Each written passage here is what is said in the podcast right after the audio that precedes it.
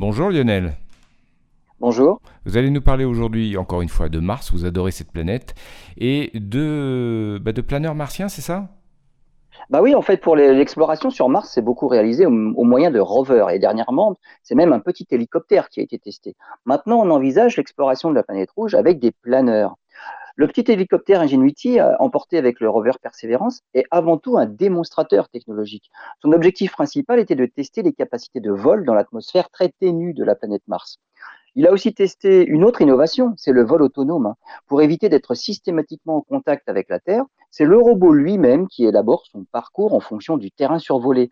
Depuis son arrivée sur Mars, l'hélicoptère Ingenuity a déjà effectué près d'une trentaine de vols.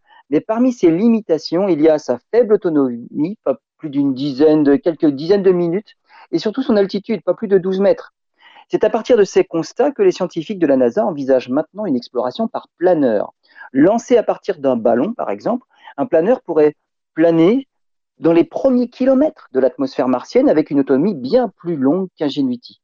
Le premier prototype, 3,30 mètres d'envergure, euh, il pourrait être équipé de capteurs de navigation et de divers instruments pour récupérer des informations sur l'atmosphère et la surface de la planète Mars.